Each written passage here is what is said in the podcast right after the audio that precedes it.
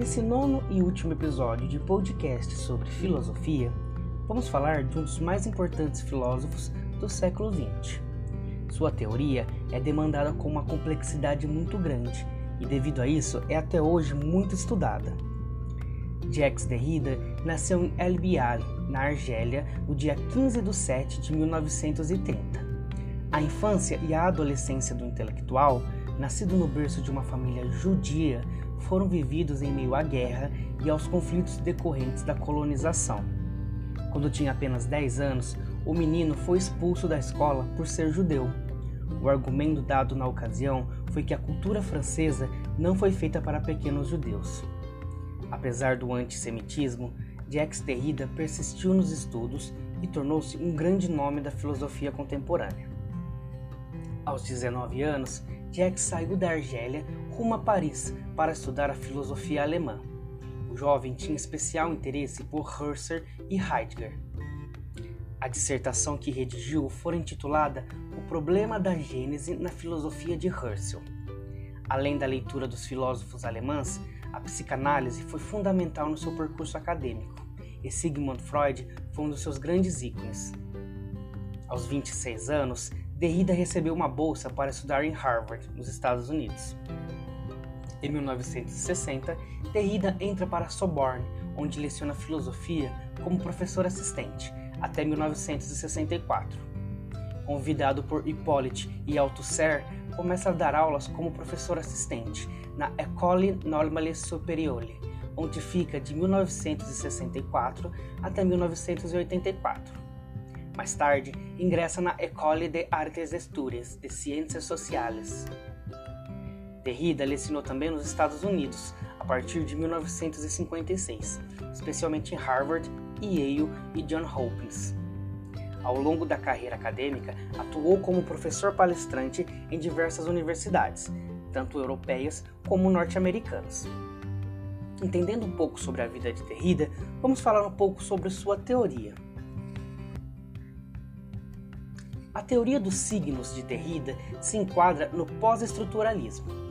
Com a escrita como sua base, Derrida passou a interromper toda a metafísica baseada nas oposições. Ele elaborou a teoria da desconstrução, do discurso e, portanto, das palavras que des desafia a ideia de uma estrutura corrente e realça a noção de que não há estrutura ou centro. A ideia de uma relação direta entre significante e significado já não é mais sustentada. Pelo contrário, temos infinitas ameaças de significados retransmitidas de um significado para o outro. Para sermos condizentes com a teoria proposta por Derrida, que se aplica tanto na filosofia quanto na semiótica, é fundamental definir precisamente suas fundações. Cada seção incluirá vários conceitos, uma vez que muitos deles se fortemente interligados, sendo assim impossível definir um conceito sem considerar os outros. As relações encontradas no estruturalismo entre significante e significado são inexistentes. Além do mais, há duas maneiras de apagar a diferença entre significante e significado. Primeiramente, a forma clássica consiste em submeter o signo ao pensamento. A outra forma, aquela que estamos usando aqui em oposição à primeira, consiste em questionar o sistema anterior no qual os procedimentos e reduções funcionaram. A oposição entre o sensível, ou seja, o perceptível, e o inteligível. O conceito derridiano de signo continua engregado na estrutura da filosofia ocidental, mas o esquema em que o significante é igual ao significado foi remodelado. Considere o exemplo da água.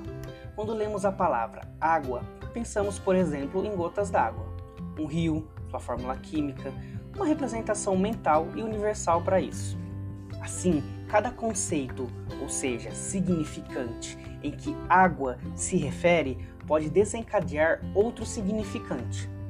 Essa corrente infinita de significante para significante resulta num jogo sem fim e abre o texto, deslocando-o e coloca em movimento. Palavras referem-se naturalmente a outras palavras. A gramatologia derridiana pressupõe a ideia de que a escrita é originária da mesma forma que o discurso. Há uma tensão perpétua sem uma luta pelo poder. Consequentemente, escrever não pode ser uma reprodução da linguagem falada, uma vez que nenhum dos dois, nem escrita nem falada, vem em primeiro lugar. O segundo ponto é que, desse modo, escrita vai muito além da ortografia, é a articulação e inscrição do traço. Quanto ao traço, ele se posiciona como originário e não original. Ele transmite a impossibilidade de uma origem ou centro. Derrida diz: a origem absoluta de um sentido em geral, o traço, é a diferença da aparência e o significado. Se o traço pertence ao próprio movimento de significação, então o significado é escrito a priori. Ser escrito ou não, independente da forma, sendo espacial ou sensível, o elemento é chamado de exterior. Derrida também considera o traço como uma arquiescritura, que seria a possibilidade de falar em primeiro lugar e depois a forma escrita. O conceito tipografia ou representação escrita depende do traço para sua existência, e isso implica a estrutura de traço instituído como possibilidade comum para todos os sistemas de significados. Quando associamos o traço com a representação gramatical, esse traço se torna uma letra. Apenas nesse instante é que o exterior, o poço do que está no interior, aparece como um objetivo espacial e extraordinário. A arquiescritura que Derrida propõe é uma noção bem mais ampla de escrita conceituada nos termos da diferença. Essa diferença, como temporalização, é o traço da língua escrita da língua falada. Por exemplo, sinais de pontuação são suplementares para o discurso e não uma reprodução do mesmo. De acordo com Derrida, o texto não pode ser explicado por suas origens, ou seja, nem por seu autor, nem pela sociedade, pela história ou por seu contexto, sendo que repetição é a sua origem. O texto é escrito e escrever é linguagem. A linguagem é relativa ao discurso que ela mesma programa. No entanto, a leitura é o que faz o texto e a escrita algo possível. A arquiescritura é a leitura que inclui escrita. A escrita é caracterizada pela textualidade, o que ao mesmo tempo em que se encerra mantém o texto aberto. Derrida vai dizer: pode-se encerrar aquilo que não tem fim. Oclusão é o limite circular no qual a repetição de diferenças repetem-se infinitamente. Ou seja, a oclusão é o seu espaço de jogo. Esse movimento é o movimento do mundo como jogo. É nesse momento que ele vai formular a sua teoria, a teoria da desconstrução. O interesse de Derrida se encontra em especial numa oposição à escrita e o discurso.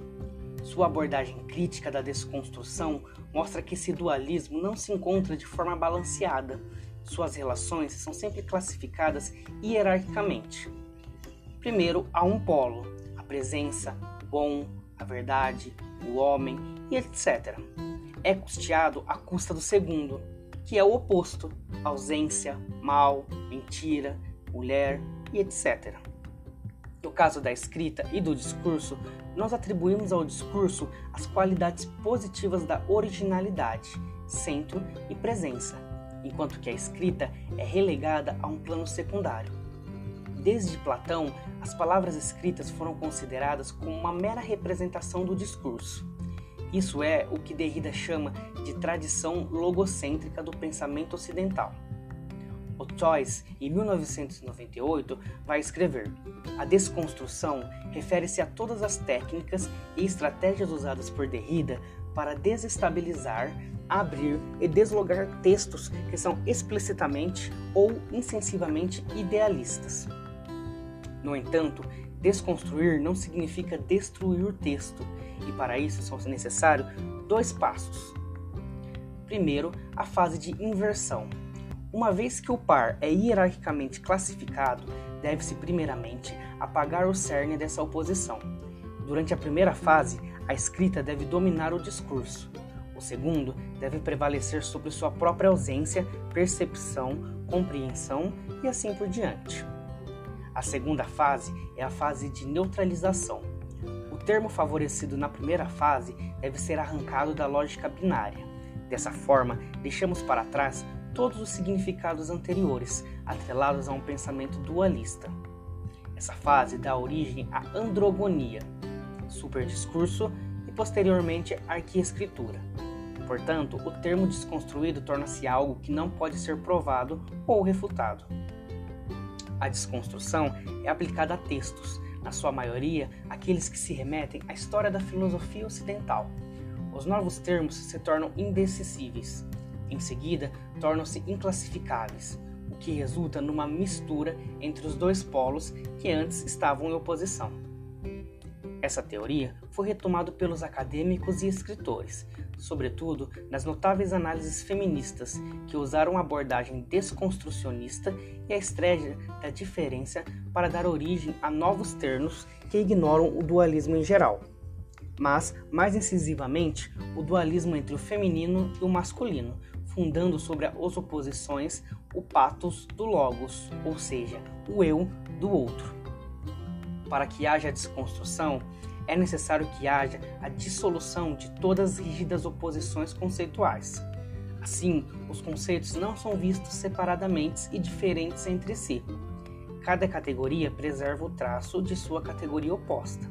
Por exemplo, androginia carrega os traços do masculino e do feminismo. O traço do observador permanece num experimento objetivamente científico. Na natureza, a lei do mais forte repercute em organizações sociais e nas estruturas da sociedade. Espero que tenham gostado.